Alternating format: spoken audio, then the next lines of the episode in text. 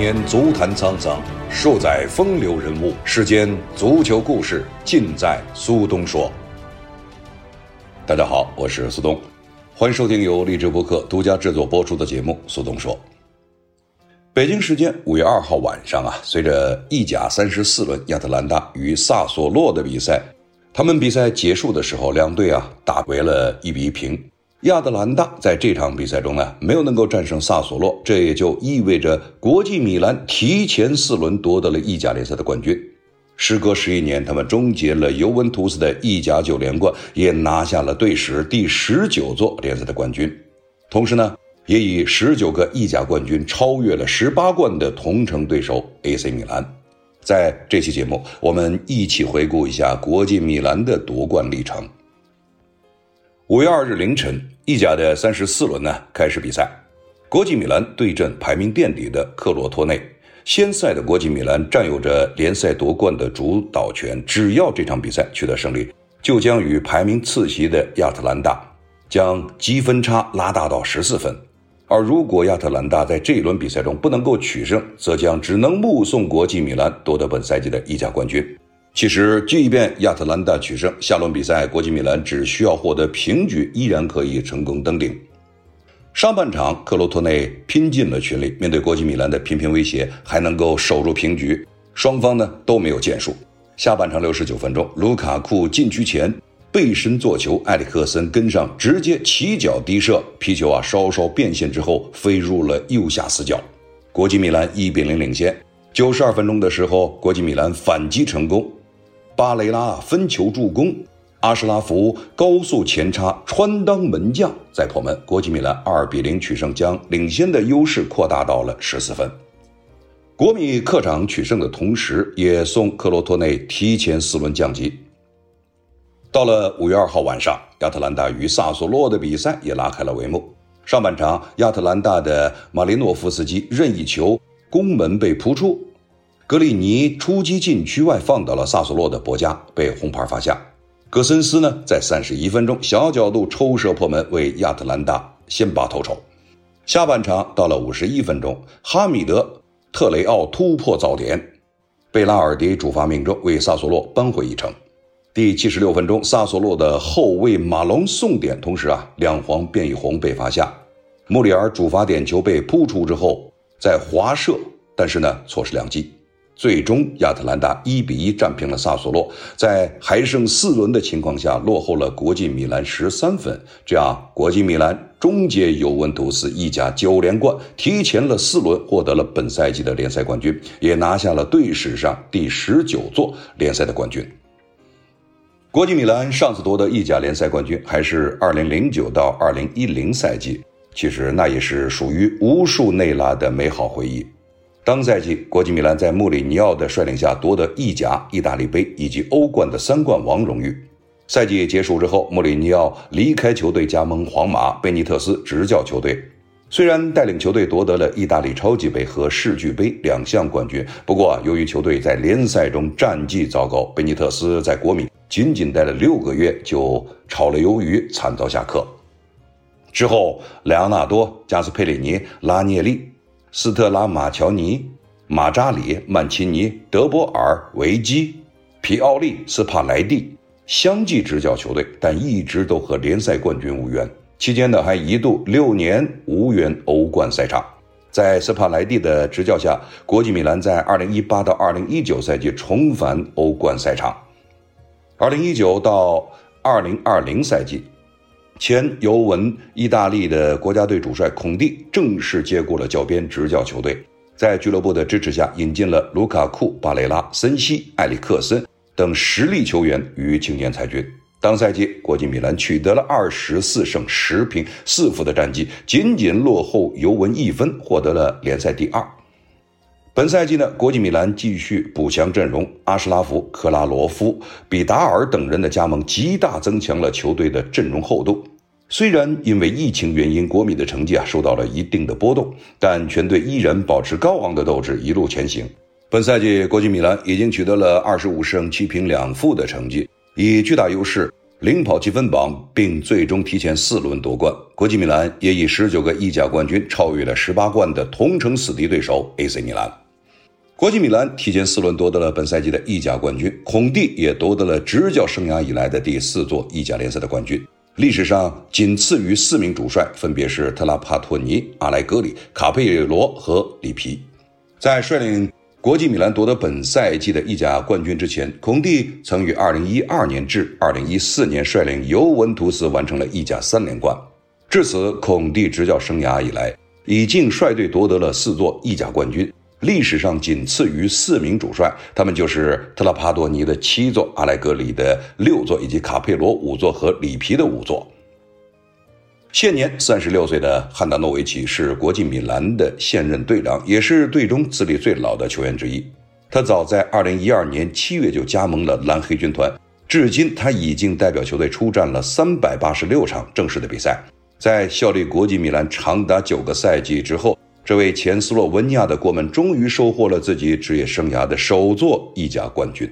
此外，二零一一年一月就加盟国米，此前也曾担任过球队队长的拉诺基亚，同样在自己的职业生涯中首次加冕了意甲冠军。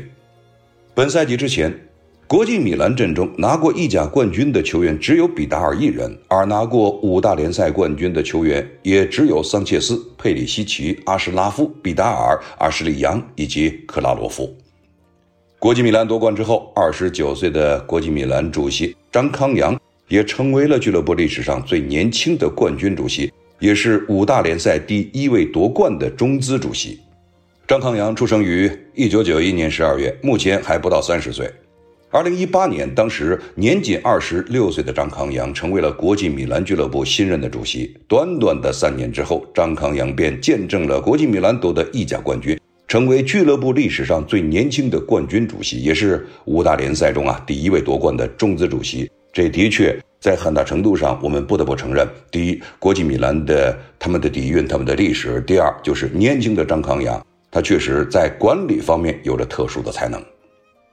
张康阳在社交媒体上写道：“在全球疫情依然肆虐的困难时刻，我们永不放弃。这抹蓝黑带给我们希望和光。”十一年了，我们可以骄傲地喊出：“国际米兰，我们是冠军。”前国米主席莫拉蒂也表示：“我已经和张康阳互传过信息了，我向他表示了祝贺。我非常喜欢张康阳，就像喜欢他的父亲一样。我希望国米和他们能够继续在一起很长的一段时间。当然了，我也希望孔蒂能够和他一样，长久留在国米的教练席上。球队的夺冠功臣。”卢卡库在社交媒体上写道：“我们是意甲冠军，这要感谢我的队友们、教练和他的教练组以及俱乐部的高层。但最重要的还是球迷们，是你们给予了我们不断前进的力量。你们的支持对我们来说至关重要。现在我们成功的将梦想化成了现实。”本赛季加盟的新援阿什拉夫也迅速在社交媒体上庆祝夺冠。意甲联赛冠军，这就是我的球队 Fosa Inter。我记得在国际米兰夺得冠军以后啊，我们的国内的很多社交媒体，一些非常资深的国际米兰的球迷也纷纷晒出了自己的心理路程。其中有张照片呢，我是有一定的印象，就是快到中年的一个男子抱着自己的孩子，他说：“嗯，上一次。”在国际米兰夺冠的时候，我还是热血沸腾，而现在我已经有了孩子，我的孩子已经四五岁了。我希望能够在我孩子成长的过程中，多次见证国际米兰再次夺冠。整整十一年后，国际米兰重回意大利之巅，上一次的等待比这一次还要长久，是十七年呐。但在球场上以巨大优势扳倒了死对头尤文图斯，肯定比在法庭上让奖杯搬家更加的痛快。蓝黑军团在亚平宁大获全胜，孔蒂则一雪带队欧冠鲨鱼的耻辱。这一次，他的球队战胜的不仅仅是菜鸟挂帅的尤文、高开低走的 AC 米兰、难成大器的亚特兰大和内耗严重的那不勒斯，以拿分率。来计算的话，蓝黑军团冠绝五大联赛，连挂帅的无敌曼城也只能仰视。而这一次，孔蒂战胜的也包括了自己。赛季末，国际米兰的积分非常有可能会超过他所执掌尤文的前两个赛季，身前唯有2013到14赛季的一百零二分。国际米兰王者归来，孔蒂当即头功。赛季初，蓝黑前两轮面对的是贝内文托和佛罗伦萨，丢掉五球。随后连战拉齐奥和米兰均未能取胜，让球队主帅意识到任重道远。十月份的国家队比赛日结束之后，国际米兰则经历了噩梦般的一个月，联赛、欧冠双线受阻。孔蒂的帅位在彼时遭受到了前所未有的质疑。蓝黑主帅在镜头前的大嘴巴，显然对缓解困局也没有什么太大帮助。主场对阵都灵，成为了赛季的一大转折点。那场比赛，国际米兰前一个小时踢得浑浑噩噩，一度零比二落后，结果最后三十分钟狂进四球杀死比赛。国际米兰时隔一个月重新全取三分，开启了第一波的八连胜。但那场逆转还有另外一个意义，那就是什克里尼亚尔。上赛季斯洛伐克中卫不被孔蒂重用。在去年夏窗几经离队，本赛季初又遭遇到了新冠侵袭。在对阵都灵的比赛中，时刻替补登场，蓝黑恰在此时打出了逆转攻击波，真是偶然吗？此战过后啊，什克里尼亚尔在随后对阵萨索洛的比赛中重回首发，自此再也没有离开过空地的首发名单。对于什克里尼亚尔这位中后卫，我个人是非常的欣赏，他的预判能力非常强。身前的防守也非常强悍，读解比赛的能力也超强，同时脚底下有活，而且他的真空能力也超强。他是一个相当全面的球员，可能相对来说就是第一欠缺一些经验，第二有的时候呢，对于在场上瞬间的情绪控制似乎不是那么的完美。但是整体来说，他是一个我认为啊，在未来的几年一个。可以能够在任何球队担当大梁，甚至是某一支可能是豪门球队的顶梁柱级的后卫。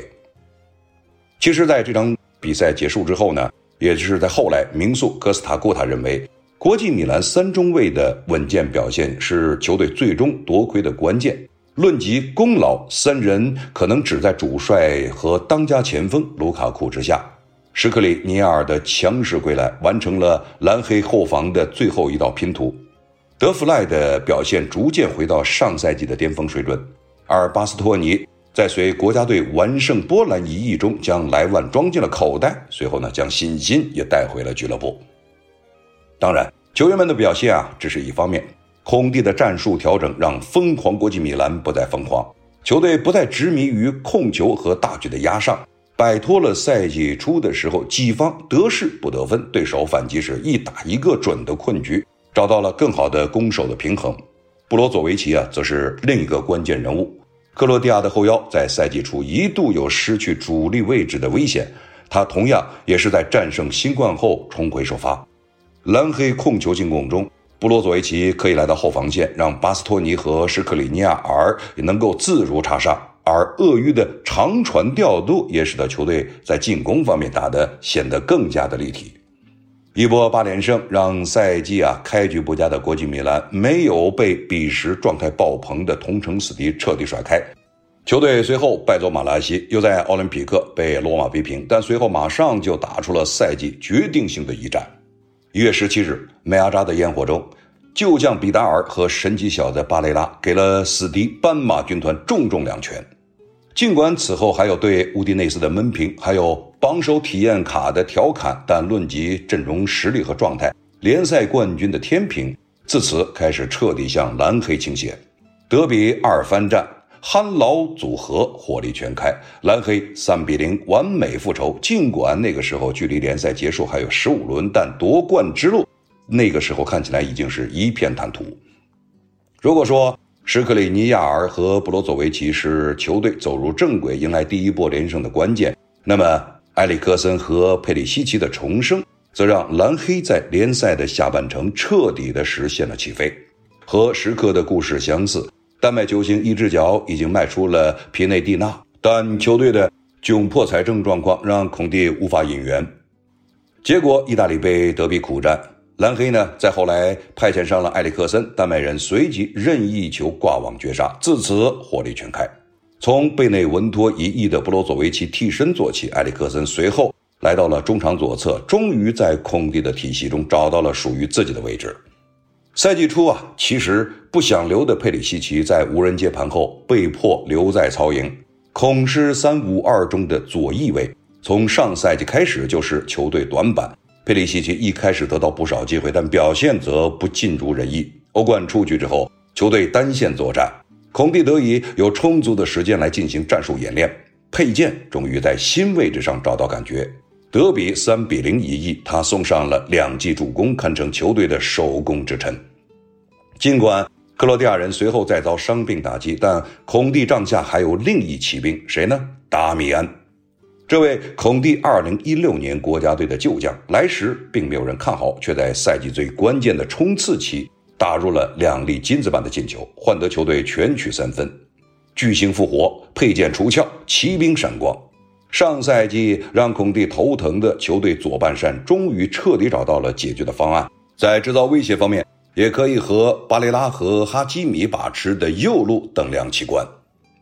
扎紧了自家的篱笆，又摆脱了半身不遂，蓝黑随即用一波十一连胜终结了冠军竞逐的一切悬念。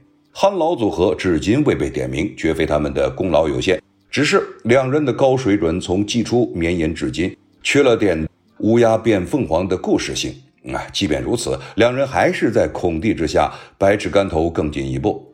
对克罗托内的比赛中送上助攻之后，小魔兽成为了零四到零五赛季有数据统计以来意甲第一位赛季打出二十进球加十助攻数据的进攻手。而老塔罗尽管近期的进球脚步放缓，但本赛季至今也已经打入了十五球，超过了上个赛季的联赛成绩单。且其中啊没有一个是点球，单看运动战，他的进球数仅次于 C 罗、穆列尔和队友的卢卡库。与锋线双枪的情况相似的还有巴雷拉与哈基米，两人早在此前几季就已经证明了自身的水准，本季依然跟着孔蒂完成进化。在大多数意大利球迷和媒体眼中，巴雷拉已是本国最好的中场，而摩洛哥非裔在赛季初屡有传射建功。防守呢，却始终让人捏一把汗。到了下半程，欧冠回传送礼式的错误，他已经不会再犯了。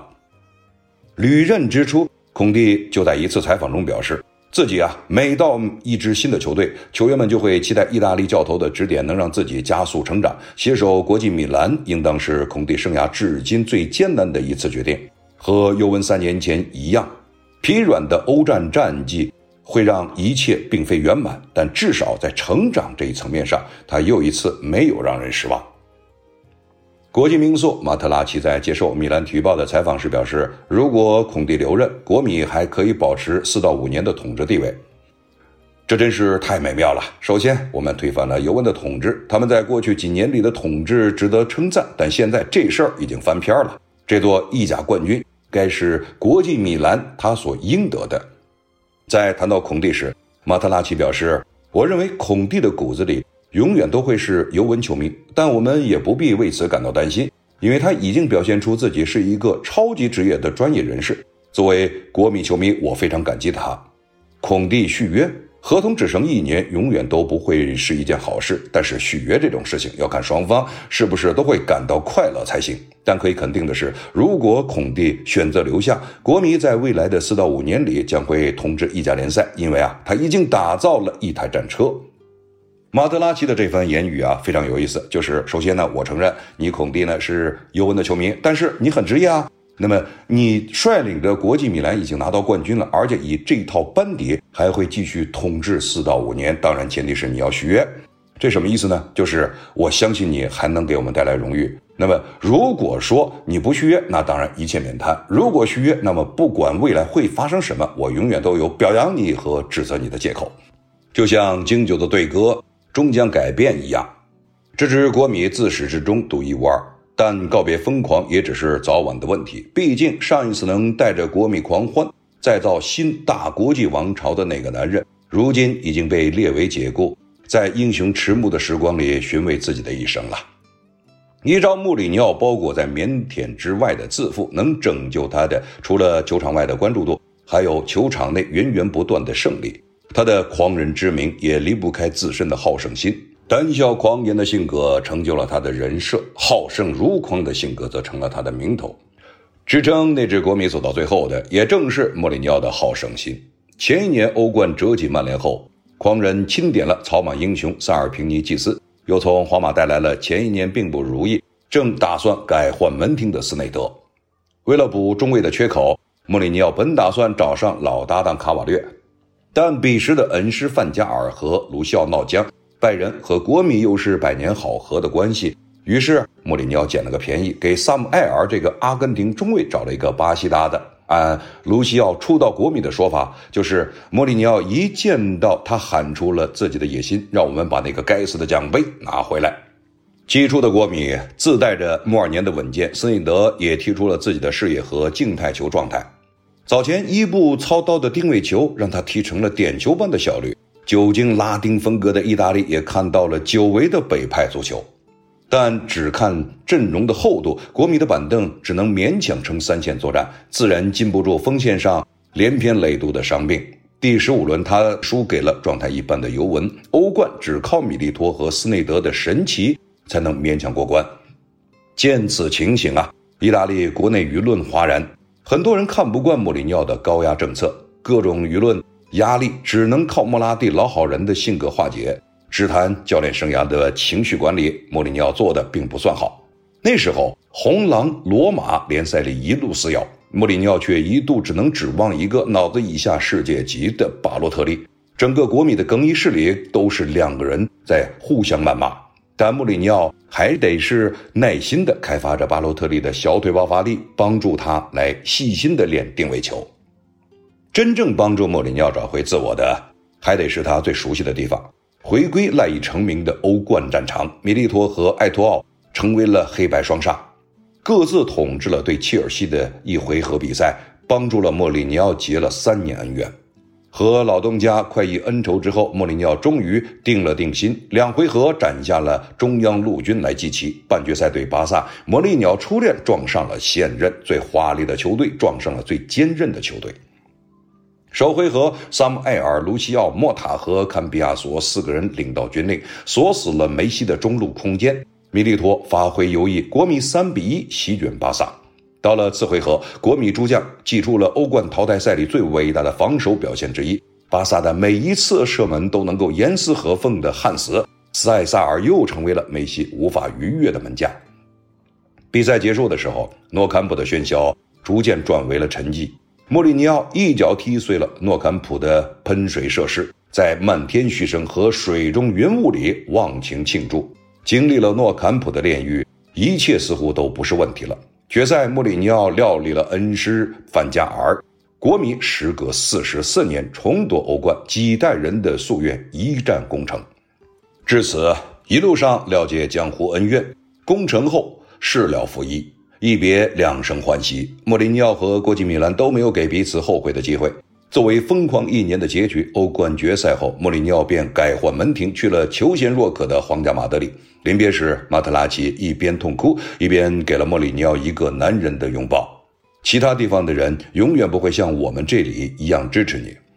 这以后，莫里尼奥将亲自打造银河战舰二期，之后辗转英伦三家豪强。事后。再看看一遍又一遍的所有的事件，都验证了马特拉齐的结论。但这时他的身上五彩斑斓，娓娓道来的已经不再是蓝黑色的故事了。在阿尔卑斯山的另一边，蓝黑色的王朝还在继续。但从继任者贝尼特斯开始，没有人能重现莫里尼奥的辉煌了。一一年开始，欧足联颁布了财政公平竞争法案。莫拉蒂用爱发电的国米要为了之前的风流债补亏空，球队阵容也没有了前一年的厚度。一零到一一赛季最后时刻，一身红黑的莱昂纳多带着国际米兰终于重回争冠行列，靠的还是穆里尼奥留下的那块战术板。一一到一二赛季开始，王朝开始落幕，莱昂纳多去了巴黎拓荒，曾经的英雄们叹起了白头。新大国际赛季崩盘，三十八轮联赛输了十四场，也超过前两季之和，球队再度的跌出了欧冠区。与此同时，两年前刚刚被亚特兰大解雇，和蓝黑色有过一面之缘的孔蒂执掌尤文，继佩鲁贾后再度缔造不败奇迹，开启尤文王朝。依照国米的血性，他们当然不是没有挣扎过。为了紧跟时事，他们请来了加斯帕里尼以及马扎里，照着尤文的三中卫邯郸学步，也请过斯特拉马乔这类学院派，然后围绕科瓦奇奇、阿尔瓦雷斯和帕拉西奥们来建队。那两年的国米真正变成了破落子弟，他们如凛冬般席卷积分榜上的所有对手。然后在来年春天又如潮水般退去，仿佛下赛季的欧冠和自己一丁点关系都没有。到了一四年之前，净投入超过七点五亿欧元的莫拉蒂无以为继，把球队卖给了托希尔。一如四岁那年第一次进入梅阿扎一样，莫拉蒂依然做着沉船上的泰坦尼克号的船长。不会错过贝卡奈的每一场比赛。之后的几年，他看着托希尔的国米继续沉默，看着国米去了两年的欧冠，但那个时候的老爹已然无能为力了。这之后，他们又被苏宁收购，被欧足联盯上，被斯帕莱蒂带着打不知所云的战术。但也就像苏宁承诺的那样，国际米兰终于走上了正确的道路，偶尔还能够靠伊卡尔迪和佩里西奇跟尤文掰掰手腕。但日积月累间，他们的光芒被皇马、巴萨遮蔽。伊卡尔迪的野心肆意横行，球队令人胆战的坚韧和冠军的气质也就磨没了。然而，他们依然是一支疯狂的球队。一七一八赛季最后一轮，还是能够踢出狂烈足球，靠最后时刻的神奇翻盘拉齐奥。但恐怕连国米球员自己也不知道自己还能不能成为那个桀骜的王者之师。之后两个赛季，斯帕莱蒂和孔蒂各领一年。到了一九二零赛季，梅阿扎空无一人，没了早前意甲顶级球士的火爆，孔蒂连带国米诸将的心也就只能定下来了。季初，为了配合平图斯的体能教练，孔蒂专门调整了教练组，补了新的年轻队医和体能恢复师。他也没有了前两个赛季的固执，也改了之前只能和弟弟詹卢卡看录像的习惯，新招了三个数据分析师。为了和老东家拼命，孔蒂是可以付出一切的。起初，国际米兰晃晃悠悠的上路，虽说战绩不稳当，打的还是摸透了的三五二，但孔蒂选择进攻端放手一搏，联赛场均进球数超过了二点三个，一度位列全欧洲前十。当然，回到孔蒂习惯提前交作业的欧冠，国际米兰又一次意料之外但又情理之中的小组出局。赛后开的紧急会议上，张康阳一如既往地表达了对孔蒂的支持，然后换了副脸色。单线作战就是你的主场了，要是还想好好干，就把意甲冠军拿回来。下一轮碰上卡利亚里，重压下的孔蒂终于开始变阵，变四后卫后，疾风暴雨的三球逆转。自此，国际米兰似乎通了任督二脉，阵型切换和防守反击也都能够找回来感觉。这场之前，孔蒂只想为了梦想英勇的死去，但绝处逢生下来，孔蒂开始学会了为梦想而苟且的活着。这中间，他们也会在桑普的阴沟里翻船，也会扛不住红狼的坚韧，但他们依然有着联赛里无可匹敌的稳定性。靠着铁血防反，撕碎老妇人后，国米一骑绝尘，十四胜三平，杀死悬念。作为故事的其他部分，二一年的国米足够跌宕，他们有老塔罗。有史克里尼亚尔和布罗佐维奇的结义，但也有连平那不勒斯和斯佩齐亚的久战之疲。他们自身也会成为欧超联赛恢宏的一部分，但更多时候，他们更是高盛资本游戏的猎物，独身难作为，如随风中雁。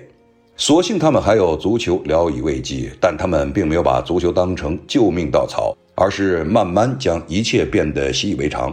卢卡库找回了稳健，老塔罗依然有着国米最好的强袭，巴雷拉的铁血一以贯之，阿什拉夫一上场就会变成新鲜血液，什克里尼亚尔依然是国米最好的单防者，布洛佐维奇也找回了七十五分钟前稍作休养，然后拼满九十分钟的习惯。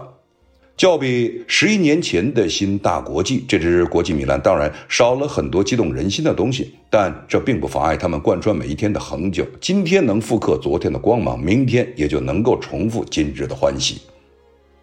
根据国际米兰报的消息，国际米兰将会保留主力队员的同时，要引进四名新援。国际米兰已经开始为下赛季做打算了，孔蒂将会继续执教国米。他们的想法是不出售任何队内的主力。在保留本赛季主力的同时，他们将会引进新援。劳塔罗、卢卡库、阿什拉夫、巴雷拉和巴斯托尼是国米的非卖品，他们将会从门将的位置上开始进行引援。在门将的位置上，国际米兰最有可能引进的球员是乌迪内斯的门将穆索，但维罗纳门将希尔维斯特里将会更加容易签下。在阿什利杨离队的情况下，国际米兰也需要引进一名左后卫，马克斯·阿隆索和艾默森已经进入到了他们的考察雷达之内，但科斯蒂奇也是其中之一。国米将会对桑切斯的未来进行一定的评估，而皮纳蒙蒂被认为尚未准备好为国际米兰效力，因此他们需要引进一名新的前锋。哲科依旧是国米的引援的目标，但他们也可能选择更加年轻的前锋。最后，国际米兰还需要引进一名比较能进球的中场队员。这个角色啊，其实本来应该是比达尔，但是这个赛季他的进球数没有能够达到俱乐部的预期。除此之外呢，国际米兰接下来也将不得不考虑俱乐部球员的续约问题。在续约方面，国米总共会有十一名球员牵扯其中。这十名球员中，帕戴利、阿什利扬和克拉罗夫的未来已经确定，将会在本赛季结束之后自由身离队。而丹布罗西奥的续约条款则会被激活，他将会继续留队。